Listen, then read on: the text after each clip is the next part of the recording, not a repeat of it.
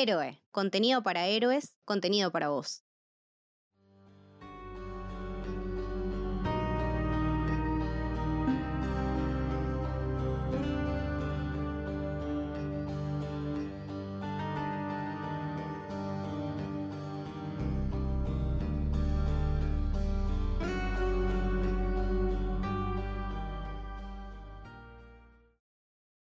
Bienvenidos, bienvenidas al Camino del Héroe. Mi nombre es Mili y hoy estoy con Camito. ¿Cómo va Camito? ¿Todo bien? Hola, muy bien, muy contenta. Y con Santi. ¿Cómo va Santi? ¿Todo bien? Buenas, buenas, ¿cómo va? También muy feliz de, poder hablar esta película con ustedes. Me súper alegro. Y hoy vamos a hablar de... Misántropo. La nueva y última película de Damián Cifrón. ¿Qué onda con esta gran, gran película, este thriller? Camito, ¿qué te pasó a vos? Tipo, cuando la viste. Mira, a mí en particular con Cifrón me pasan un montón de cosas y lo que más me impactó fue lo mucho que extrañaba ver en el cine un verdadero eh, thriller policial. Me parece que hay un montón de cosas para, para destacarle. Me parece que es una película excelente. Eh, me alegra mucho que haya sobrevivido tanto en el cine, me parece que es muy importante eso, eh, pero por sobre todo me parece que es una peli muy personal y después como que creo que lo vamos a ir desmenuzando, eh, pero habla de experiencias, habla de influencias, habla de... Mm, a ver, de lo importante que es taclear este sentido de la película que sobre todo nosotras como que veníamos discutiendo, ¿viste? Y, se discute bastante en el, en el tema film, Twitter en general, esto de todos están tratando de hacer su propia Parasite. Desde que salió Parasite como que fue todo una cosa media revolucionaria y me parece que este es el camino. Y así hay que hacer las cosas. Eh, y tiene todo lo que me gusta. Aparte, nada, siendo la fanática que soy de, de Michael Mann, esto me dejó sin palabras y ya vamos a hablar más de eso. Pero te quiero mucho, Damián Cifrón. Te extrañaba mucho. Muchas gracias. Me hiciste muy feliz. Sí, yo creo que, como decís, después más adelante vamos a desmenuzar toda esta cuestión de Damián Cifrón y Hollywood, pero me parece, o por lo menos mi primera impresión fue que es uno de los primeros directores latinoamericanos trabajando en Hollywood que creo que se animan a dar un paso más y aportar una crítica un poco más constructiva a toda la realidad de, Hollywood. No sé, lo tenemos a Guillermo Totoro, a, no sé, Iñárritu, Cuarón, son directores latinoamericanos y si bien Hollywood les ha abierto las puertas, creo que muy pocos han usado ese espacio para realizar una crítica un poco más constructiva. Pero bueno, vos Santi, ¿qué, qué, onda? ¿Qué te pareció la, la película? Coincido con ustedes, nunca pensé que Hollywood iba a permitir que una película así se estrene, a pesar de que tuvo que ir casi a las manos para que se termine estrenando en, el hemisferio norte. Em, también me pasa, bueno, yo obviamente hacía mucho que esperaba una, película de Cifrón porque em, lamentablemente le gusta tomarse su tiempo, que lo vale, porque claramente si vos me decís, si el tipo cada 10 años te saca una película, pero te saca una película como Misántropo, tomate 10, 15 años, no tengo problema eh, hace cinco películas en tu vida que va a estar perfecto. Em, hacía mucho, como decía, que lo, estaba, que lo estaba esperando. La realidad es que extrañamente superó las expectativas. generalmente uno cuando va con muchas ganas, alguien que hace rato que no ve, eh, no que te termine decepcionando, pero no alcanza esas, expectativas. Y realmente Misántropo eh, es perfecta por donde, por donde la mires. Eh, y sumándome a lo que dijiste vos, Mili, eso de los directores latinoamericanos tiene más sello cifrón que sello latinoamericano, porque algo de un eh, latino perdido en Hollywood, un latino intentando sobrevivir en, Hollywood, em, es como muy común, terminan siendo no parecidas, pero terminan teniendo como una línea bastante similar que nos gusta, porque es latino, y Cifrón es totalmente distinto. Tranquilamente, si vos ves la película, podría ser, no sé, eh, alguna de las críticas de, Michael Moore a, todos los sistemas que funcionan mal en Estados Unidos, el estilo de las películas, había nombrado vos, eh, Camito, eh, tranquilamente podría ser hit. Podría estar dirigida por Michael Mann esta película, entonces no va con, con algo a lo que nos tiene acostumbrados ni el cine hollywoodense ni el cine latinoamericano, sino que es algo más propio cifrón, y es lo que me gusta a mí, que sea su propia línea, que sea una cifrón original. Sí, porque bueno, recordamos Cifrón, director de grandes series como Los Simuladores, Hermanos y Detectives, también eh, de Relatos Salvajes, gran, gran película. Y la realidad es que él ya tiene un sello bastante, bastante personal. Perdón, eh, mostré el cuadro de tiempo de, Valientes que lo tengo acá, que lo, que lo bajé, por eso es que está acá, es uno que, nos debemos, una que nos debemos analizar. Gran, gran película que me acuerdo que la, han streameado en su momento y la han compartido, la hemos compartido en Twitch en una sesión muy, muy divertida. Y creo que en esta película se ve mucho de toda su, filmografía. Digo, el humor que vemos en Tiempo de Valientes eh, lo vemos en Misántropos. Una película que tiene muchísimo humor. Y además de todo eso, creo que todas sus películas en algún punto son una crítica a alguna que otra institución. Me parece que en Misátropos de vuelta, se vuelve a repetir esto de la crítica a las instituciones que no funcionan del todo. Sí, eh, y particularmente a, Norteamérica, porque podría ser, a ver, así como tiene su, su similitud que escuché por ahí con el loco de la azotea, eh, a mí me hace más acordar a la Brigada B o al colaborador foráneo, eh, capítulos de los simuladores en los cuales agarra un poquitito de lo más característico eh, de, Estados Unidos, Cifrón, y, para decirlo de la forma más sutil, la lo orina. Sí, también creo que tiene mucho que, ver con, bueno, yo cuando la vi pensándolo más en, retrospectiva con todo lo que era en su momento Hermanos y Detectives, ¿no? El tema de em, la burocracia, todo lo que tenía que ver, me parece que se, hace un lindo conjunto entre lo que tocaba en Hermanos y Detectives, que era su relación, la relación entre los hermanos eh, y todo lo que ellos tenían que pasar con el tema judicial y con el tema de inspecciones y con esa, eh, con esa cosa que prácticamente no, no, te deja ser feliz y no te deja ser quien sos eh, y no te deja hacer para lo que realmente servís con todo lo que tiene que ver misántropo y su constante lucha con, con la salud mental, con las vallas, no me acuerdo ahora cómo se dice en castellano, pero es eso.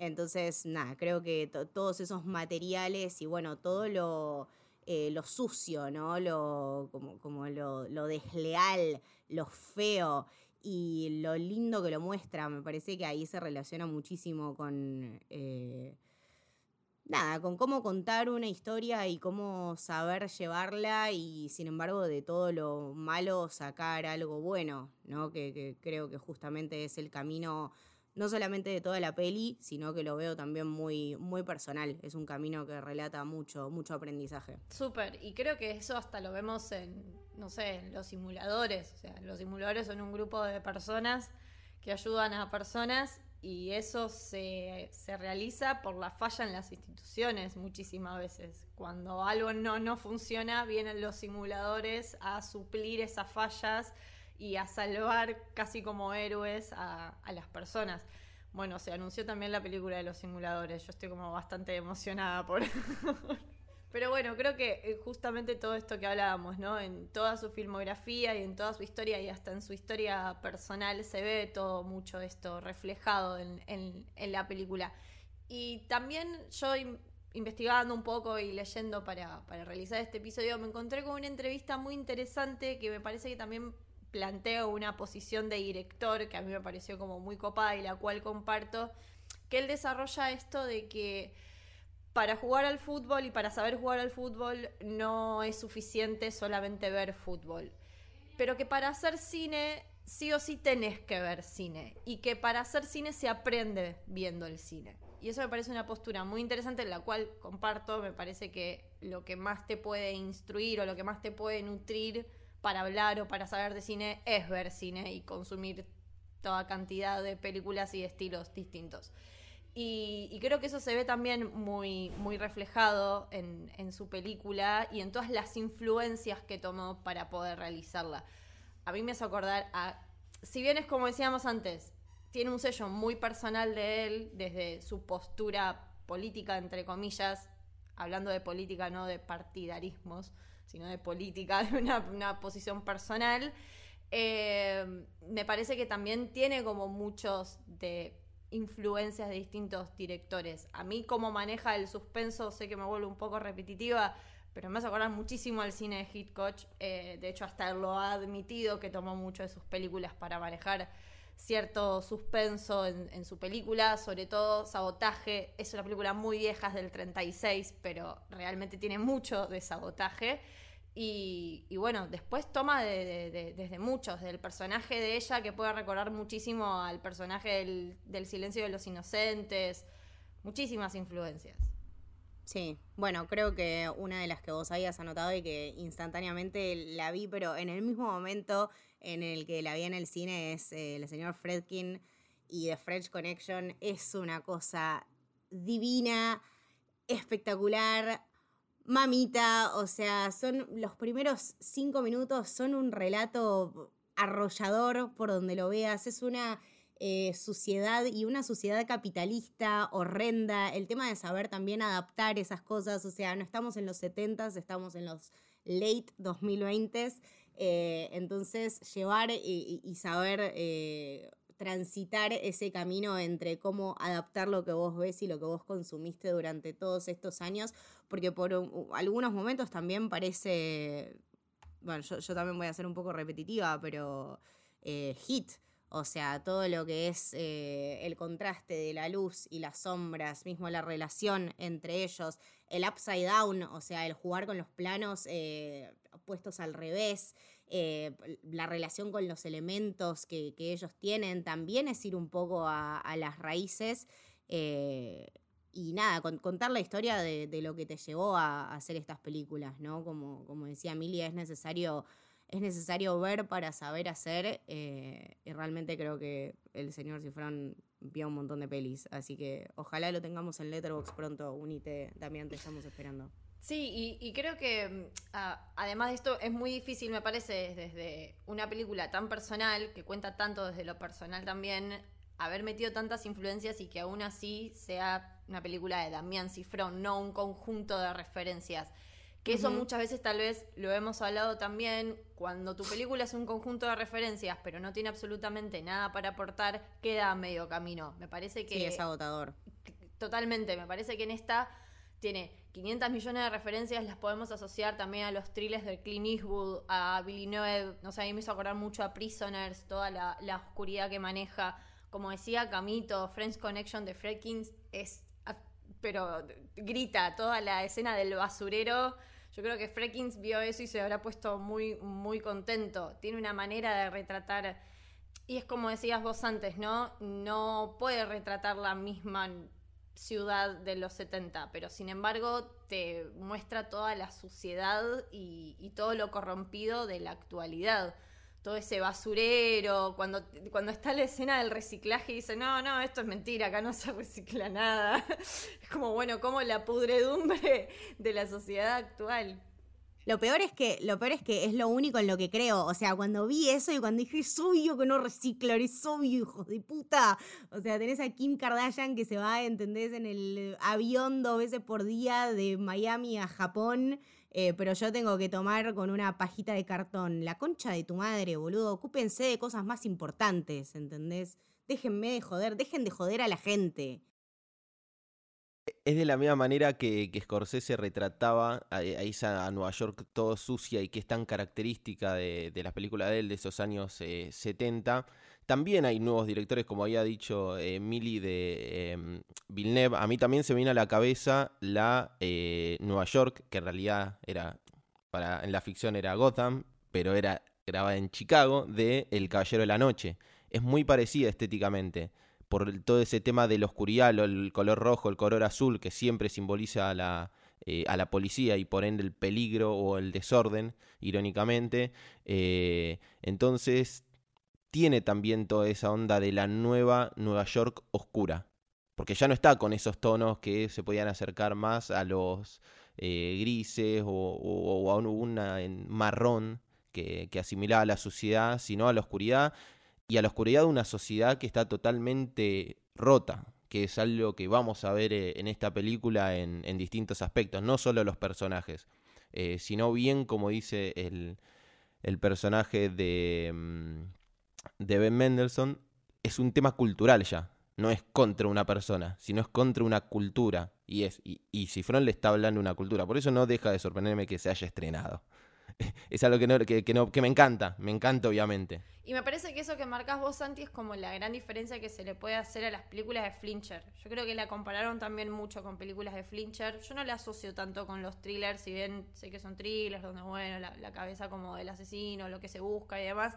No lo asocio tanto a eso porque justamente me parece que los thrillers de, de Flincher o hasta, no sé, de vuelta, Prisoners de Villeneuve tal vez como que la figura del villano es ese estereotipo de el villano, el loco, el psicópata, y es como más un personalismo.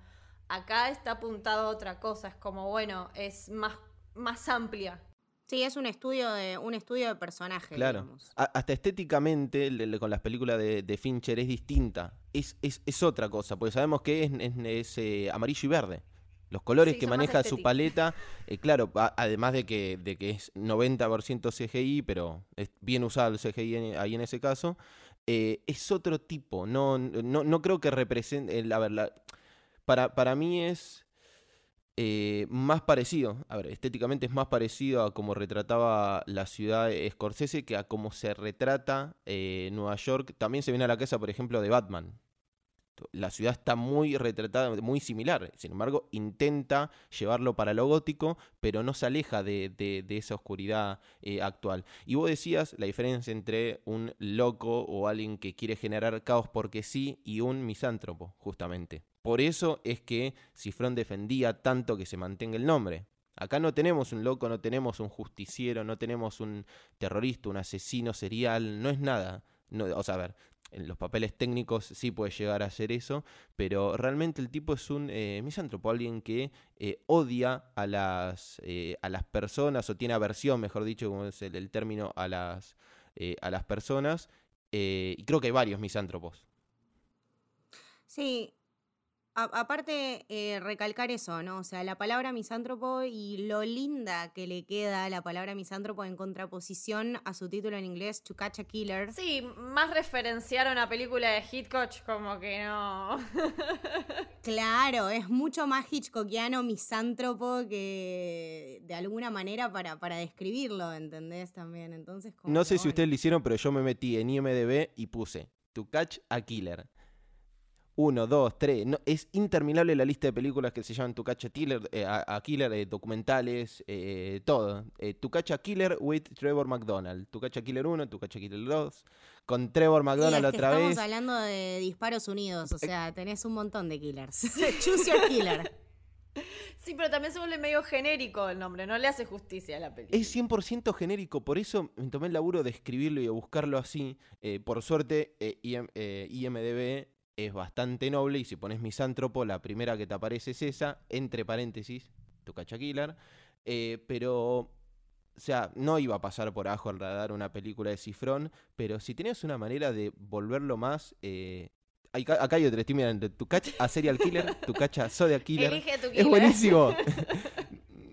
sí, sí, Tu Cacha Killer parte 1, parte 2. Esta es la versión eh, universo cinematográfico de Marvel, claro.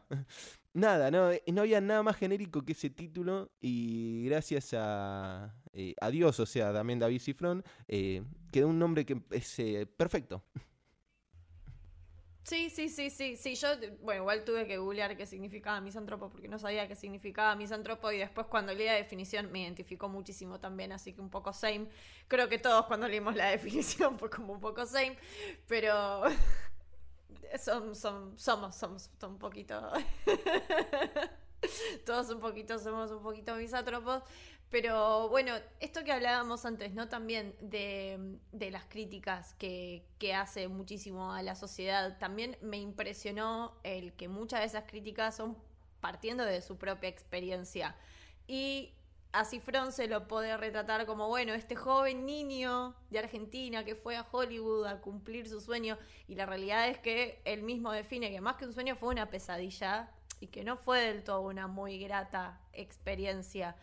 Yo lo que, lo que quiero o lo que espero de esta experiencia, que tal vez para él no fue muy grata, es que haya conseguido mucho dinero para poder invertirla en la película de los simuladores y que usemos todos esos recursos para usar acá.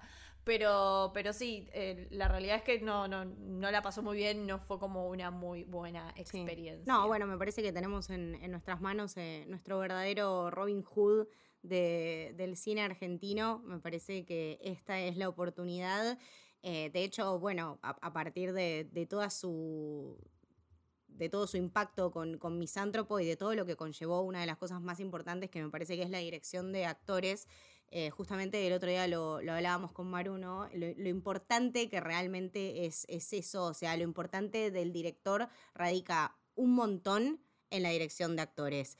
Eh, toda la, toda la transposición de personajes y interpretaciones que hay en el medio hasta llegar a lo que hay en pantalla es un montón. O sea, lo que vos ves es un director diciéndole a un actor cómo interpretar lo que ya interpretó y a, la vez que lo interpretó el director. O sea, es muy, es muy desdoblado, em, es, muy, es muy retorcido. Me parece que también él encuentra en eh, en este Hollywood la manera de irse haciendo su propia networking eh, y, rodearse de gente tan, tan grosa, ¿no? Llevándose también, por ejemplo, su propio director de fotografía, pero expandiendo eh, la gente con la que le gustaría trabajar vi alrededor de Twitter y las redes sociales un montón de gente que, proponía actores para que él dirija y que pueden ser parte de su proyecto y me encantaría verlo a futuro. Ojalá que esto sea el, impacto que, que necesitamos y que, nada, realmente le, den mucho más dinero para hacer muchas cosas más interesantes. No me molestaría seguir viéndolo en Hollywood, me parece que por algo está ahí y me parece que de alguna manera es nuestro enviado, no sé si lo sacaría, no sé si lo llevaría a ser algo más independiente, me parece que por el contrario, eh, donde tiene más que impactar es en esta, en esta industria eh, cada vez más grande, donde tenemos críticas que también son, por ejemplo, eh, no sé, la de Yacel que tuvimos este año, Babylon, eh, que ven como el mismo Hollywood y hacen dos cosas eh, históricamente y teóricamente parecidas, pero muy distintas. entonces creo que es un punto de vista que en la gran esfera de dinero y caca que es Hollywood no lo podemos perder. No desaprovechemos la oportunidad de Damián Cifrón ahí. Sí, yo también pensaba esto de, lo que vos decías, un poco de Babylon, ¿no? Como, de igual, pienso que para los yankees no debe ser lo mismo que te critique alguien de adentro a que te critique alguien de afuera. Que vengan a tu casa y te escupan en la cara. Cosa que me parece que está bien. Aparte, eh, sin bajar la, capacidad intelectual de los, de los estadounidenses, pero si vos le retratás una Hollywood eh, clásica, o sea, de hace 70, eh, 80 años para criticar al actual, capaz pasa de largo y dicen, ah, bueno, Hollywood era así, y no, te está utilizando otra época para retratarte que siguen estando igual, pero si te muestran una película que es súper actual, criticando una sociedad actual, capaz eso le genera un poco más de impacto, que obliga un poco más a, no sé, un, análisis más profundo, que, igual no es profundo, porque ver la, película es, es ver Babylon y decir, ah, Sí, bueno, 100 años de cine, 100 años haciendo las mismas, o teniendo las mismas, eh, los mismos horrores. Eh, entonces, capaz que eso se gana un poco más, eh, o sea, era más factible que se gane críticas Cifrón por encima de Chasile en ese caso. A pesar de que creo que lo principal es como dicen ustedes, que uno es norteamericano y el otro es, sudaca. Básicamente.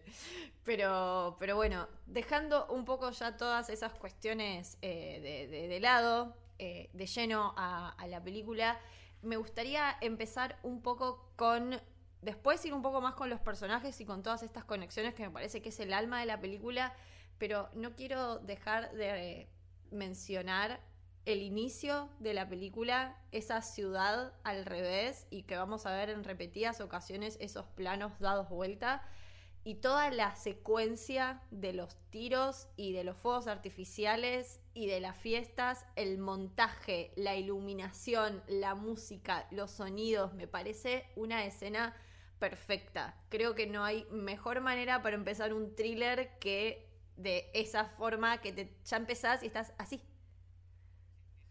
Sí, sí, son 10 primeros minutos eh, totalmente frenéticos, en los cuales te presenta personajes. El único personaje que no presentan es el de Ben, pero digamos, te presenta el personaje principal, te presenta la ciudad, te presenta eh, la firma del asesino. O sea, yo hago esto y lo hago de esta manera. Eh, todo, la banda sonora te presenta la forma en la que va a dirigir Cifrón, porque vos bien decías, eh, Mili, el plano de la ciudad vuelta es excelente. Después, otra de las cosas que me gustó a mí es cómo retrata en 10-15 segundos dos asesinatos de dos formas distintas. Una, un plano totalmente cerrado en un ascensor, en donde obviamente estás encerrado, con un tiro ahí en seco, en donde el tipo desaparece de, eh, del plano porque lo vuela la bala, se ve el agujero de, la bala atravesando el vidrio y la sangre en el, en el vidrio del ascensor, y después un plano cenital totalmente abierto en la frialdad del exterior, en ese Baltimore eh, todo nevado, en donde deja en el blanco de la nieve el rojo de la sangre. Eso, e, eso, eso me parece magnífico, que arranque así la película y ya eh, el momento en el que se desmaya Eleanor es excelente. Con eso te culmina los primeros 10 minutos hasta que ella se, se desmaya y un corte, casi todo como, no, no es un plano secuencia, pero hay una secuencia de, de, hechos que termina ahí que me parece totalmente frenético, es una carta de presentación excelente. A mí me parece que el, el, la, la, única otra persona que pudo hacer algo, algo similar y algo tan impactante en sus primeros minutos y que realmente eso te marca un thriller policial eh, es Michael Mann con la escena del tiroteo en Hit, que bueno, Nolan es un desgraciado que no tuvo, no tuvo ningún tipo de vergüenza de robársela toda, pero bueno, lo importante eh, recae en Hit. Eh, sí, referencias, referencias, claro, por supuesto. Eh, eh, lo importante recae en hit y lo importante recae justamente, me parece, en el peso que tienen los, personajes, ¿no? Vemos un chabón y bueno, lo hitchcockiano también, que es de su parte, esta cosa de ver sus acciones y no verlo a él. O sea, la parte de ponerle una cara en sí está escondida hasta mucho más adelante de la película. Eh, lo mismo pasa con Hit y con los primeros minutos, que es este atraco al banco donde ellos están usando máscaras. Entonces, em, lo importante no es la identidad de la persona, sino el peso de sus actos eh, y, el por qué lo hace. ¿no? Eh, en, en, Misántropo lo que tenemos es un enfoque muchísimo más social y psicológico y como que va mucho más al hueso, pero el impacto es el mismo los colores, de hecho, me parece que son totalmente eh, contrapuestos. En Hit es completamente de día, Misántropo es a la noche, en una velada muy especial. Sobre todo, lo que me fascina a mí es el escándalo que hace Disparos Unidos cada vez que festeja un año nuevo, ¿no? La gente se junta en Times Square y tipo los cositos, qué sé yo. Ya sacarlo de esa escena, de, su enormidad eh, y llevarlo a una ciudad que si bien no es ese esplendor, pero se siente todo ese escándalo y transformarlo en algo malo, ya es un impacto muy importante, porque es como que le estás metiendo mucho el dedo en el culo, tipo, eh, somos reconocidos por hacer todas estas fiestas re lindas y vos me estás mandando esto, es un montón y no creo que sea muy alejado de la realidad. Yo creo que si buscamos un segundo en Google, Shooting New Year's Eve, algo vamos a encontrar. Entonces, em, llevarlo así y ponerlo tan violentamente es un punto de arranque muy fuerte. Tenemos el personaje de Eleanor que también nos deja saber que ella está transitando un montón de problemas, porque ya eh, esos flashes ¿no? y esa ciudad contrapuesta y dada vuelta eh, es parte de su propio punto de vista. Y em, el, el, tema de que es muy bicha, ¿entendés? Es muy rápida. Eh, todo el mundo deja que la gente se vaya, bueno, ella va más allá, filmalos a todos porque acá hay algo. Eh, ya te presenta las dos caras de la moneda, sin necesidad de decirte nada. Ve lo que los demás no ven, que en parte también es como si fuese eh, Cifrón diciendo yo te voy a mostrar estas cosas o estos detalles que no se suelen eh, tomar en cuenta. Esto que decías antes, Santi, de, de que parece un plano secuencia, pero no es un plano secuencia, ¿no? Como es verdad, los primeros minutos son tan frenéticos y tan perfectos que es lo que a veces muchas veces hablamos con Camito.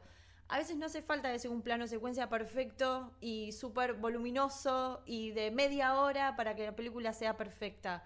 Pero la manera que tiene de narrar, a mí me quedó mucho la, la escena en la que ella está subiendo y la cámara baja. Es como te muestra cómo todos bajan y ella sube, ¿no?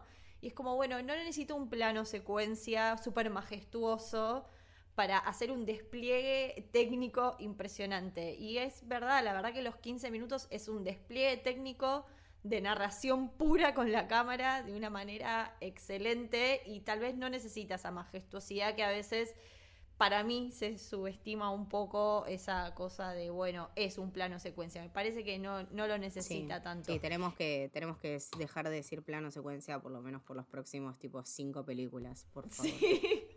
Y a la vez como presenta todos, por lo menos los personajes principales, hasta el que la, la ayuda a ella y ese manejo del suspenso que vuelve un poco a esto, me hizo acordar mucho a Sabotaje de la escena del nene que está en el tranvía, el nene está en un tranvía llevando una bomba, pero nadie sabe que está llevando una bomba, ni siquiera él sabe que está llevando una bomba. Y me parece que esa manera de generar suspenso, como este, e, este terror inminente, como que está, pero nadie sabe que está, y en cualquier momento puede atacar que me gusta mucho cómo lo define él como este terror un poco inevitable y catastrófico, como en Alien tal vez, o hasta en Tiburón también. No, bueno, de hecho creo que la, em, la referencia a, Tiburón y a ese mal más grande que, que está y que no se ve y que también tampoco podés ponerle como una cara eh, incluso se, da, se da el lujo hasta nombrar, ¿no? Tiburón, como para decir, bueno, chicos, quieren que se los haga más obvio, quieren que se los explique, se las nombro, se las nombro, ya está. Eh, sí, sí, nada, recae todo en la importancia de, la creación de, la atmósfera, eh, en tener unos personajes tan, tan fuertes y tan particulares, ¿no? Que mm, volviendo Camito para hablar de Hit, no puedo. Eh, todos son personajes profundamente dañados, ¿no? Y todos son atravesados por el mismo mal. Eh, hay un mal social que se extiende a través de todos nosotros, no importa si sos un asesino serial, no importa si sos una piba que pasó por la academia del FBI y la fletaron porque tenías problemas de adicciones y te lastimás y aparte tenés eh, rage issues, em, no importa si sos un chabón que trabajó 40 años para el sistema que aparte te costó muchísimo insertarte. Yo necesito hablar de, la, de el, momento perfecto en el que Eleanor piensa que Ben Mendelssohn le está tirando el lance y le dice, mamita, yo soy casado. Y era re trolo, ¿entendés? Entonces como que... Bueno, no grites, no grites. ¿Qué más? ¿Qué más querés de mí? ¿Qué más querés? Eh, entonces, la, disfunción social eh, atraviesa a todos y la diferencia entre lo que te convierte un héroe o un villano recae en la toma de una simple decisión. Eh, y, justamente me parece que hace mucho, vi muchas críticas en las que había cierta gente que decía, bueno, a mí me hizo un poco de ruido al final. Me parece que justamente el final es lo que le da como el cierre perfecto. O sea, porque es es eso, es la, es la única decisión que te diferencia de ser un psicópata asesino en New Year's Eve, de ser una persona que lo cambia todo dentro del sistema. Y me parece que el personaje que mejor identifica todo eso es el personaje de Ben Mendelssohn. Eh, nos enseña un montón. Sí, aparte me, parece que a nivel guion la película es perfecta, desde cómo dialoga su inicio como en el cierre. Que eso para mí en una película es fundamental, que sus por lo menos 10, 5 minutos de inicio tengan correlación con el final, me parece lo mejor que le puedes pedir a, una película. Todo lo que se plantea en el inicio es totalmente, eh, total, va totalmente vinculado con todo lo que se desarrolla y sobre todo con cómo cierra. Por ejemplo, ¿no? nos presentan el personaje de Lamar, que es este detective que empieza a investigar el caso del FBI todo lo que él plantea en ese monólogo excelente que también está filmado de una manera majestuosa cuando él se presenta con todos los policías y empieza a describir al, asesino, toda la descripción que hace del asesino es tal cual es el asesino en realidad después cuando lo conocemos. Cuando Lamarck dice, encontremos a la persona que lo ama y lo vamos a encontrar a él, efectivamente termina siendo así. Ellos lo encuentran al asesino por encontrar a la única persona que lo ama, que es su mamá.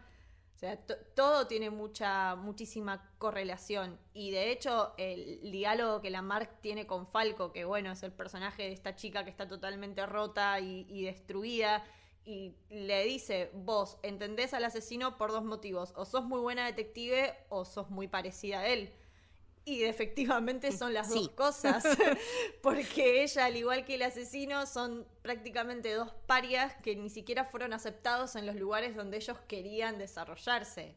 y, acaba una crítica directa a todo, vos decías Camito, Disparos Unidos. Eh, la piedra angular de Disparos Unidos es el, rechazo estúpido o la exclusión estúpida de las instituciones estadounidenses a sus propios ciudadanos o a los propios habitantes de, eh, Estados Unidos. O sea, el 90% de los asesinatos es justamente, como decía Miles, por un paria, por alguien que fue rechazado por una institución, eh, sea cual sea la institución, el ejército, la policía, la escuela eh, o una institución más un tanto personal, un grupo de amigos que de repente se termina convirtiendo en misántropo por la aversión que tiene por gente que lo rechazó y que lo excluyó eh, constantemente de esferas sociales y eh, la decisión justamente que, como que termina siendo más lógica en esas cabezas es mato a todos.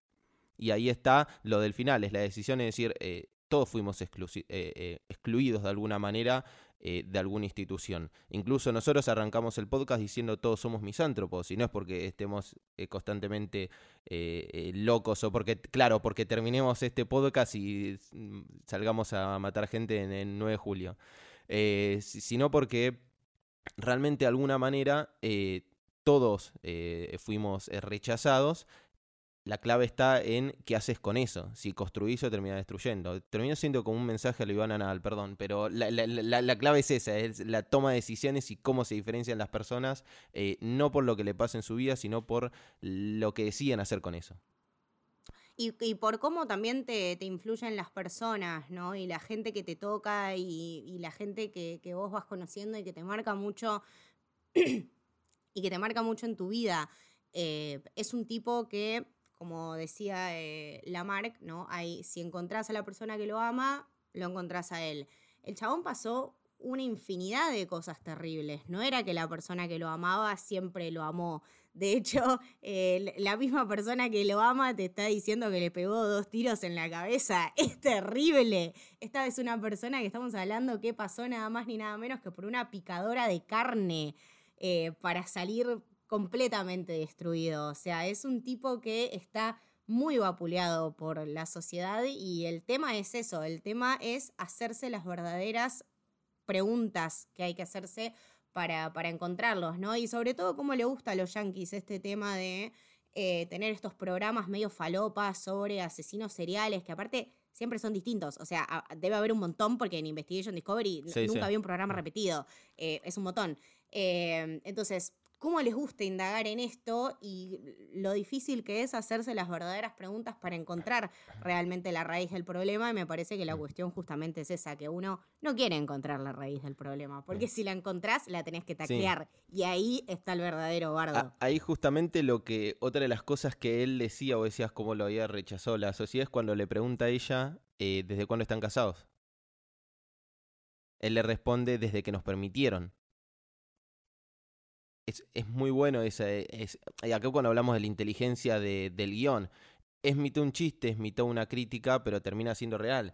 Eh, y después volviendo a lo de lo de Camito, de cómo, de los programas de, investigación y eso, también hay una crítica muy fuerte a la banalización de las noticias, algo que le encanta a Estados Unidos y que le saca un peso enorme banalizar de esa forma eh, a, lo crónica TV, o sea, la espectacularidad, el amarillismo bien clásico de, eh, de, Pulitzer, que, arrancó con toda esa, línea periodística, eh, cómo termina entorpeciendo de alguna manera la investigación, porque a pesar de que ellos quieren usar a los medios de comunicación eh, a su favor para que avance la, mm, la investigación, siempre termina siendo contraproducente como termina desencadenando esa escena que después si quieren la, hablamos, que es digna de un western, que para mí es una de las escenas, de las mejores tres escenas de la, de la película. Sí, tiene como, como grandes momentos de, acción. Me parece que uno es este que, que decís vos cuando entran al.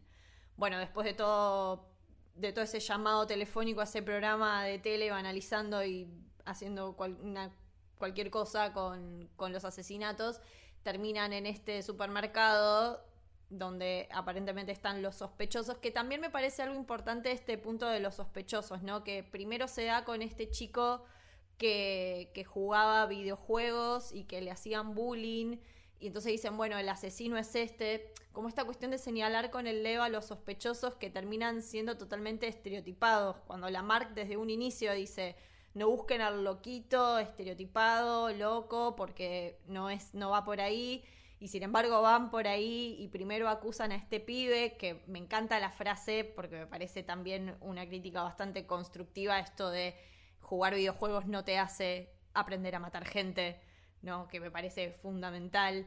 Eh, y después caen con eh, este grupo de Cucus Clan, básicamente, parecen como una representación del Cucus Clan.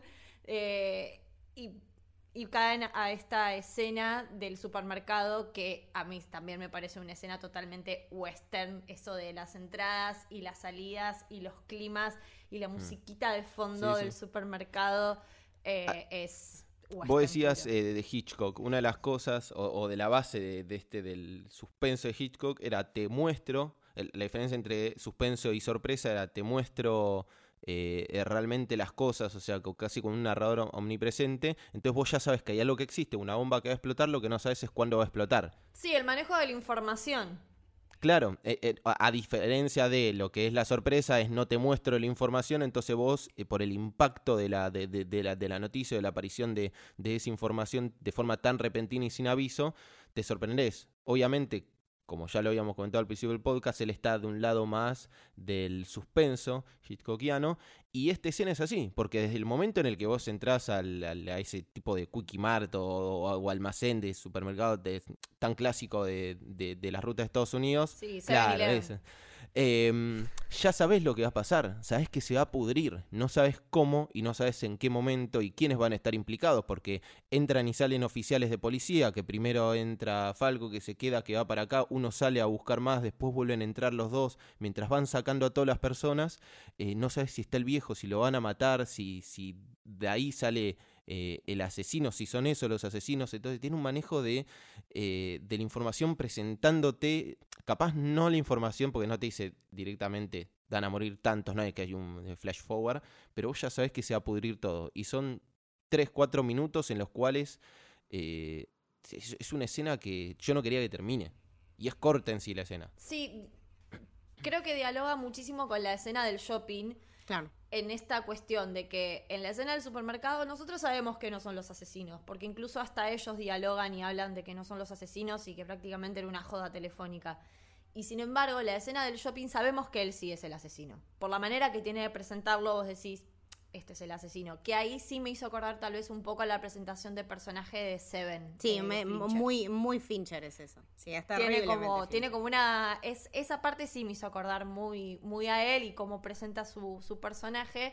Y sin embargo, el nivel de tensión que maneja también en la, en la escena del shopping, el montaje de toda esa escena es perfecto porque lo vemos desde el punto de vista del asesino, pero también desde el punto de vista de las cámaras de seguridad. Incluso lo vemos diferido en el tiempo porque después terminamos de tener todo, como todo el recorrido de la escena cuando ya sucedió a través de las cámaras. Me parece alucinante. Y aparte que después de eso venga la escena del basurero y las marcas, tipo y después, y encima de la escena del shopping que ves a todos los cuerpos tirados y todo un mundo de marcas. O sea, es como, bueno, que no grite que en realidad los asesinos son es el sistema mismo. Sí, no, y, me parece que también está todo interceptado y contado justamente desde un punto de vista eh, súper marginado, ¿no? Que a vos también te pone en esta situación incómoda de eh, replantearte todo lo que vos sabés y tus concepciones sobre el bien y el mal, porque estamos de acuerdo en que asesino, malo, gente que salva a la gente, buena. Em, pero en esta parte del shopping como que se desdibuja un montón, ¿no? Estamos viendo un chabón que eh, va al shopping, que ni siquiera quiere, bueno, de hecho la Mark lo decía, ¿no? Este chabón no quiere matar, este chabón quiere comer. Eh, entonces nos pone en esta posición incómoda de decir, claro, flaco, o sea, yo no quiero decir que te entiendo, pero de alguna manera veo de dónde venís. Entonces ya ponerte a pensar en todas esas cosas y contarte esta historia desde este punto de vista que es tan incómodo eh, nos lleva al lugar de donde venimos desde el principio del episodio, ¿no? Somos todos un poco misántropos y todos buscamos un poco el, eh, lugar libre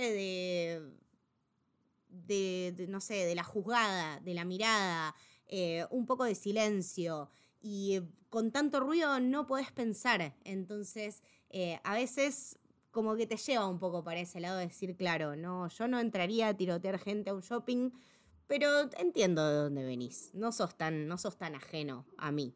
Eh, es una posición incómoda todo el tiempo y uh, el, montaje este eh, paralelo semi-copolesco entre el shopping y la gente muerta y el basural y las marcas es nada, es como bueno. Sí, sí. sí, encima el, el habérsela jugado en poner marcas reales y ponerlas ahí y verlas todas sucias y verlas pisoteadas después en el basurero y encima previo habíamos tenido toda la discusión, esta escena donde la marca la invita a Falco a su casa y conoce a su marido, y toda la charla que también tienen en ese momento con su marido, toda su posición de por qué Estados Unidos eh, prácticamente son depredadores, eh, es una charla y un monólogo súper potente y que después tengas toda esta escena eh, donde prácticamente es un cementerio de gente y de marcas, es, es como muy, muy fuerte que también después lo podemos desarrollar más cuando hablemos en el final, pero me parece que también tiene mucha relación con el final cuando la vemos a Falco caminando por todas estas cuadras y también vemos todas las marcas alrededor. Sí, es un, es un flash forward eh, definitivamente y creo que también es, es, un flash forward de lo que le va a pasar a la Mark, eh, lo querramos o no. ¿No? Como que hay, hay, veces que realmente estás tan adentro del sistema simplemente porque querés hacer tu trabajo y porque sabes en lo que sos bueno, eh, que no podés ver todo lo que te quita y todo lo que te perjudica. Eh, sobre todo tratándose de Lamarck, ¿no? Un tipo que si bien tenía sus convicciones y se manejó en la vida de una manera y la vida lo llevó por caminos muy difíciles, eligió seguir quedándose eh, adentro del sistema y cómo eso lo llevó a, bueno, a una muerte segura. Eso era terrible, era como que todo el tiempo lo veíamos avanzar a que el chabón se iba a cagar muriendo. Y son todas esas cosas que vos no querés ver, ¿viste? Es como que mm, te haces el pelotudo, te haces el pelotudo y después ya está, cagaste. Es tarde. Es como, mm, como decíamos nosotros, de te presentan los elementos y cómo los utilizás. Decíamos que no es muy distinta eh, en varios aspectos a otras películas pero que sí la forma en la que lo hace Cifrón es la que la hace distinta y la que hace particular, misántropo respecto de los demás o películas hollywoodenses, policiales o como quieran eh, definirlo. Y el product placement, que es posicionar un producto en pantalla para promocionarlo, es algo muy clásico. O sea, vamos a volver al futuro, la amo volver al futuro, pero es una publicidad con patas, porque volver al futuro 2, porque aparecen constantemente marcas y las marcas se preocupan mucho en el momento en de la película en la que aparece, la forma en la que aparece, cuánto tiempo está, cómo interacciona el personaje, si de forma positiva o negativa. Y acá Cifrón se caga prácticamente en eso y, y usa lo mismo pero justamente para criticar, porque también en la escena posterior a, la, del, a la del shopping tenemos la del basurero. Y en el basurero está lleno de marcas. O sea, tenés desde Pepsi hasta Colgate, hay 35.000 McDonald's, hay 35.000 vasos de Starbucks. Starbucks, después de McDonald's, es la otra marca característica del consumismo estadounidense. Que ya le habían tirado un palito con eso de me llevaron a Colombia, donde está el mejor café del mundo, y me llevaron a un Starbucks y la simple, y la simple decisión de algo tan sencillo como juntarse a la mañana recontra temprano en un café que podría ser el café de la esquina, ¿entendés? O sea, tenés la chance de hacer una marca conocida por algo grande y por donde salga una de las grandes asociaciones de, la película y una de las grandes ideas, y no, elegiste ir a lo mundano, a lo de siempre, a la gente, eh, a ese approach. Me parece que todas esas decisiones son eh, cosas muy pensadas, ¿no? Eh, bueno, el, lugar de, el lugar del matadero también me parece algo eh, fundamental y me parece que es algo terrible, como que no me esperaba ese, ese acercamiento tan Morrissey de su parte, pero bueno, lo valoro, gracias, eh, Damián. Desde la crítica al, a los carnívoros, no sé, no sé cómo decir, pero a, los carnívoros, digamos, eh, como asimilando el chancho con el capitalismo de la manera más orwelliana, o sea, los George Orwell con Rebelión en la Granja, o sea, yo creo que sí, como tiene una crítica al sistema educativo, al sistema sanitario, a la policía, al consumo, al consumismo estadounidense, a la banalización de las noticias de los medios de comunicación y también al eh, algo más ecológico relacionado al consumo de carne, como decía Camito, yo lo veo más asociado a una analogía entre eh, el capitalismo y la relación directa que tiene con la ganadería, con el consumo de carne, eh, más como decía, o sea, así como, como en Rebelión en la Granja habla de chanchos, pero en realidad está hablando del chancho capitalista, creo que en ese momento de la película lo engloba de, manera muy perfecta todo esto. Porque decís todas las cosas que critica, tenemos por lo menos 7, 8 líneas de críticas a la cultura estadounidense. ¿Cómo haces para englobarlo sin decir cultura estadounidense? A pesar de que, lo, nombra. Eh, eh, claro, dice la cultura estadounidense, pero digo, ¿De qué otra manera, si omitís esa escena, lo podés eh, eh, englobar? Y me parece que sobre el final de la película ahí lo hace. O sea, hablar de, eh, de un chancho o, de la carne me parece que es bastante simbólico en ese punto. Sí, sí, y que aparte como que la carne como esto que hablaban antes de Parasite, ¿no? La carne significa distintas cuestiones para las distintas culturas. Por ejemplo, en Parasite, cuando muestran la carne, están mostrando algo de lujo, porque es algo realmente muy caro allá. Entonces, en todas las culturas también significa y tiene un simbolismo como muy, muy distinto y muy particular dependiendo de dónde venga. Eh, esto que hablaban antes de la Mark y de toda su muerte inminente y de la relación con Falco, que me parece una de las cosas más interesantes y lindas de la película, eh, por ejemplo, esto que decían del corazón, ¿no? De, él tiene el corazón roto, básicamente. Es una persona con el corazón roto, simbólicamente y eh, también eh, real. real tiene problemas en el corazón y me parece que tal vez puede ser hilar demasiado fino o muy rozando el sobreanálisis, pero cuando él se presenta con Falco, su manera de saludar es poniéndose la mano en el pecho. Él se pone la mano en el pecho y la saluda. ¿No? Es la misma, del mismo lado donde él recibe el tiro final en el pecho. Entonces me parece que también tiene esto que me gusta mucho de Cifrón y particularmente de Misántropo. Desde un inicio hasta el final va hilando todas las cuestiones y no deja nada librado al, al azar. De hecho, vuelvo a repetir, todo lo que él describe del asesino es realmente como el asesino es. Y me parece que lo más lindo de la película es todas las interacciones que tiene con Eleonor. Eh, y cómo se van relacionando y formando esta relación hasta casi parental en algún punto. Sí, creo que es también como prepararla, ¿no? Para, para, lo que, para lo que va a venir. Me parece que hablan mucho de las generaciones y de pasar el conocimiento y de el verdadero vos vas a ser mejor que yo. Eh, el tema de exprimir hasta el último centavo y de saber que él también de alguna manera se veía venir esto de que su viaje estaba culminando, eh, le meten mucho el dedo en el culo durante toda la investigación, se le hace muy difícil, es un chabón que tenía un peso muy importante, pero es ese tema de rescatarla y de saber que no todo está perdido. Eh, y me parece que también habla de, una cosa, de una fe a las futuras eh, generaciones y de, bueno, pasar eh, passing the torch en, algún sentido que, está buenísimo. Em, no sé, veía también como todo su, sí, su, deseo de encontrar a alguien que realmente lo entienda, ¿no? Estamos hablando de, en el, momento este de la cafetería, cuando se juntan, y cuando les dice a los dos, eh, yo necesito personas en las que pueda confiar, y dentro de su círculo profesional ves que todo el mundo lo está tirando muy, para atrás y se la está haciendo muy difícil, ves que su marido no lo entiende mucho en su propio approach, entonces eh, encontrar esa conexión me parece que también es lo que, es lo que lo salva a los dos.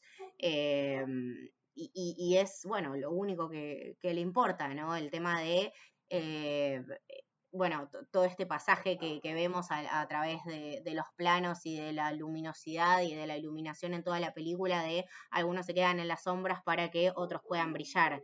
Eh, entonces, esa era la, verdadera... Mm, la verdadera misión de la marca. No sé si era brillar por el asesinato, sí me parece que era eh, dejar una influencia y dejar una marca y bueno, hacer saber eh, que, no todo estaba perdido y que siempre se puede ir más allá. Eh, es, un gran, gran personaje. Sí, sí.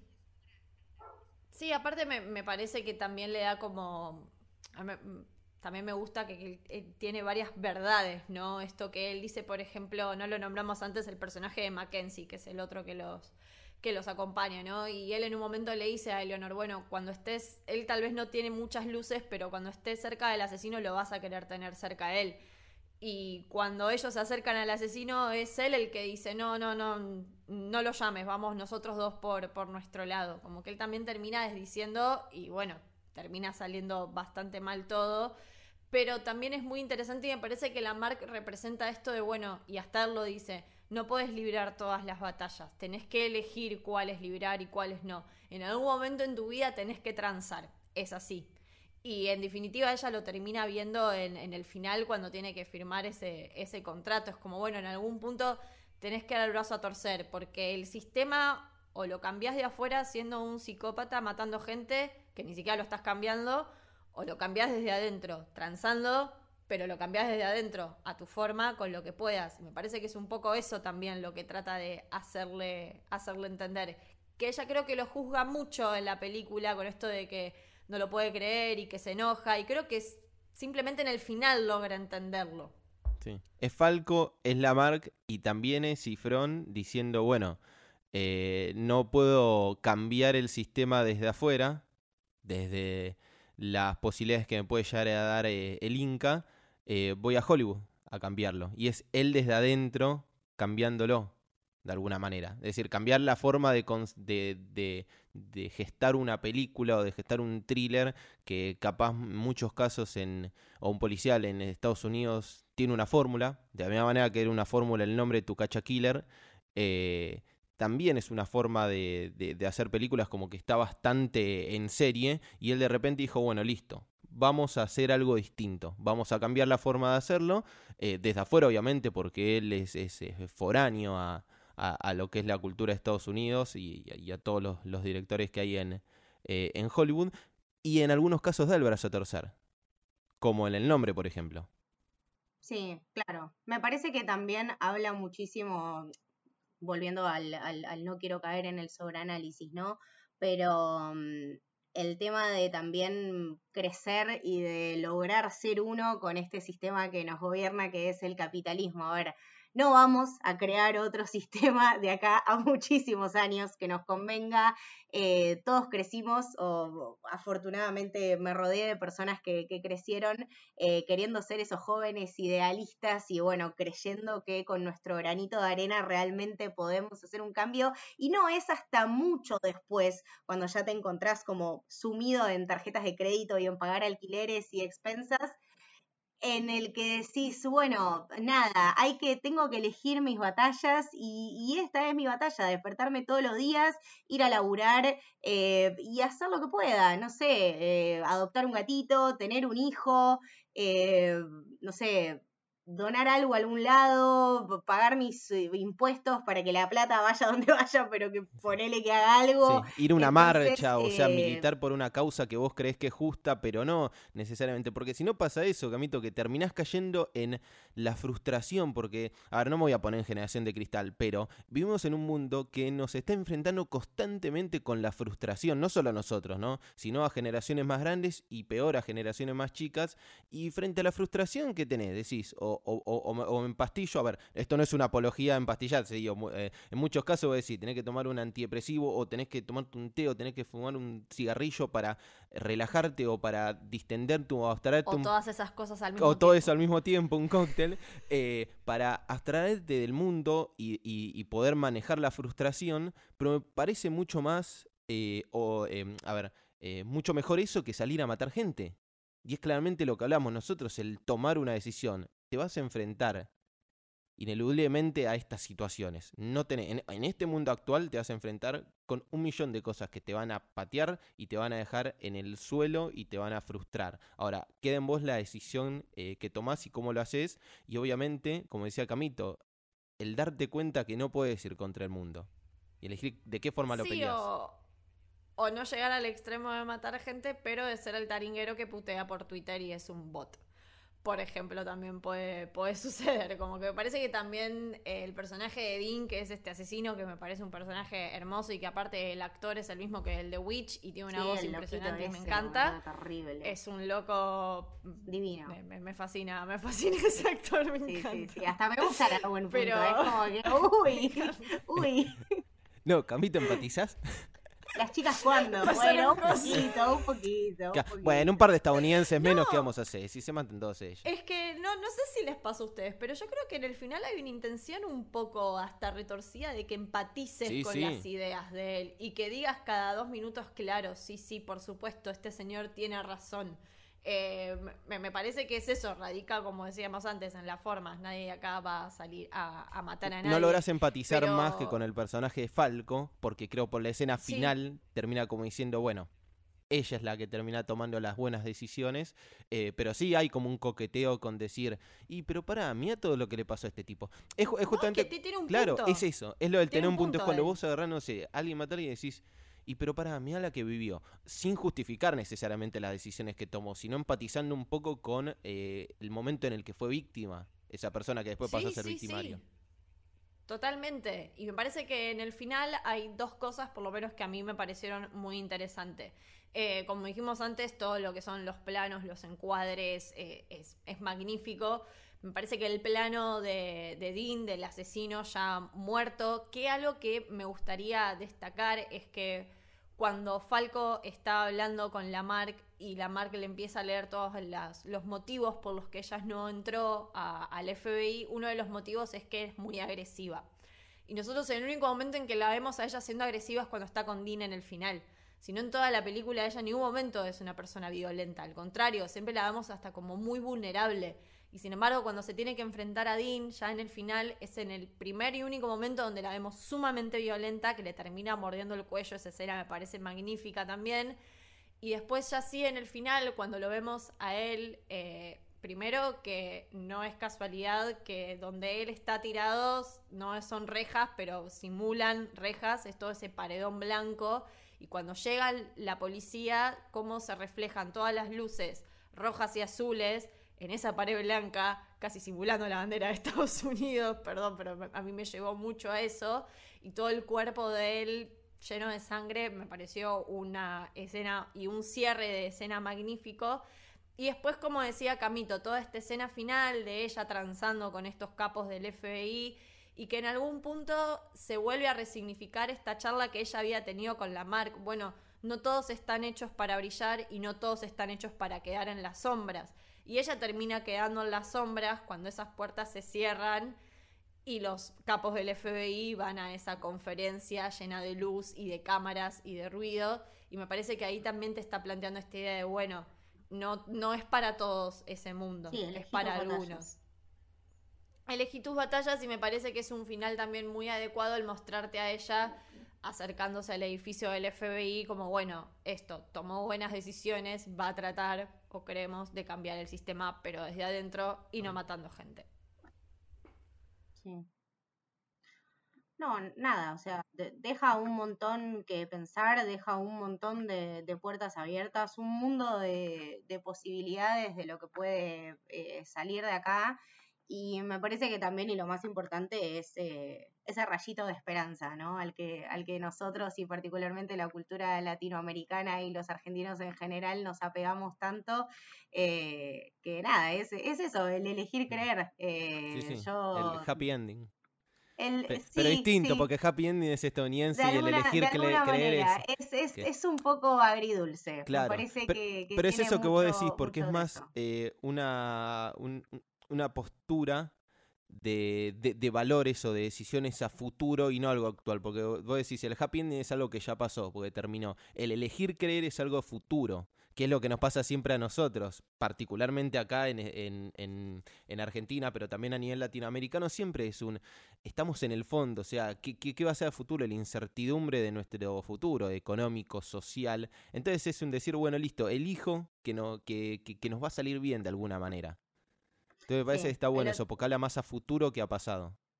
Sí, el otro día me, me crucé justo un tuit que era eh, nombraba un personaje que te gustaría saber qué, qué, fue de su vida y había una foto de, de Eleanor. Y no estoy pidiendo un spin-off, no estoy pidiendo una misántropo no, por favor que no, suceda, pero qué lindo quedarse con esas ganas de saber qué, qué, fue de su vida. Me parece que eso también es un final eh, sumamente distinto y nada, muy, muy renovador. La verdad que, de vuelta, no concuerdo para nada con la gente que dice que no le gustó el final. Para mí era lo único que me podía esperar de, cómo podía llegar a terminar esta historia. Es que era redondo. Y, vos también decías, eh, Eleonor, sé que ya lo hablamos de forma eh, implícita, pero por favor, qué actorazos. O sea, a, mí son dos actores que me encantan. ¿eh? Ben Mendelssohn eh, Muy buena dirección. me encantan. Pero me encanta más allá de que están bien elegidos o bien casteados. Por fuera y en pequeños laburos anteriores que hicieron, me parece que son dos actores que no tienen el. Eh, justo con el final de. como el final de Misantro, porque no tienen la luz que se merecen o los aplausos que se merecen al nivel de actuación que tienen ellos. Para mí son dos muy buenos actores. ella fue la productora. Sí, claro, bueno, eso fue lo que me llamó mucho la atención. Shailene Woodley no es una mina que me guste para nada, de hecho me parece eh, un re cero a la izquierda. También creo que, bueno, lo, que decías vos de este tema de que no brillan como, como se lo merecen, creo que tuvo algunos, eh, algunas decisiones bastante erróneas con los papeles que, que, interpretó, pero ponerse con ella como productora y acompañar tanto el proyecto, eh, creo que la llevó a mirarlo desde otro punto de vista y realmente involucrarse eh, y que era el laburo que tenía que hacer como para interpretar un personaje tan sensible como, como era Eleanor. Así que props up, me cerró el orto y nada, Ben Mendelssohn es un capo, boludo. Estoy acostumbrada a verlo con esa cara de malo y decir, uy, qué tipo hijo de puta. Y ahora lo único que quería hacer era llorar cuando se me murió. Así que nada, props up. Sí, sí, eh, logramos que todos los personajes malos que hizo en, eh, su carrera terminen siendo eh, opacados por este. Creo que de alguna manera termina siendo el, eh, el mejor personaje que, interpretó hasta ahora. Capaz, capaz está bastante atravesado porque lo dirigió Cifrón, pero eh, es uno de los que, sinceramente, es uno de los que más me gusta porque tiene más matices. pero, pero nada, básicamente eso. Creo que, creo que engloba todo lo que, lo que es la película. Que tenés que hacer mucho hincapié para encontrar alguna falla en, en algo. Muy bien. Bueno, creo que con esto abarcamos bastante todo lo que es la película, el director y demás cositas. Eh, muchas gracias chicos por haberse sumado a este episodio. Camito, ¿dónde te podemos seguir, leer y demás? Eh, a mí me pueden seguir en mis redes sociales, Twitter, Instagram como Camito del Héroe, también en Letterboxd como Camito del Héroe que posteo eh, reviews de las cosas que voy viendo. De Misántropo no escribí nada porque no podía abarcar su grandeza, pero si me siguen por ahí pueden leer algunas cositas. Eh, ¿A vos, Santi? También en Twitter y en Instagram como arroba Santi con B eh, y K al final. Y algo que no chiveo nunca es mi letterbox, que ahora que, lo hice Camito voy a aprovechar a hacerlo porque siempre me olvido, me parece una de las mejores redes, social, eh, redes sociales de la historia. Después creo que después de Twitter, a Twitter no le estrona a nadie, pero es bastante particular. ¿Te gusta o no te guste eh, el cine? Me parece que tiene sus particularidades Letterbox. Así que nada, también si pueden seguir ahí, hay una comunidad muy, muy linda. ¿A vos, Miri? Buenísimo. A mí en Twitter como Disilient con doble S y guion de abajo. A nosotros nos pueden seguir en Twitter como Camino, Camino Héroe y en Instagram como Camino del Héroe. A la productora que es la madre de este podcast como de tantos otros como El Camino del Samurai, por ejemplo, la pueden seguir en Twitter y en Instagram como Sos Héroe. Recuerden que si les gusta el contenido que creamos pueden sumarse a la comunidad con un aporte económico bastante, bastante pequeño. Y gracias Y con eso pueden eh, formar parte de un Discord exclusivo donde hablamos de todas estas cosas. Hemos hablado muchísimo de misántropo, también hablamos de series, películas y demás. Eh, y ahora se ha sumado un canal donde ustedes también pueden pedir eh, películas, series que les gustaría que nosotros hiciéramos algún episodio es el de Libre en Camino, así que si les interesa pueden pasar por ahí y hacer su sugerencia y nosotros la evaluaremos. Recuerden también que todo lo que es compartir, estrellitas, dar me gustas a los episodios y demás nos ayuda un montón, así que eso lo agradeceríamos mucho. Así que nada, esto fue el Camino del Héroe, espero que les haya gustado. Bye bye.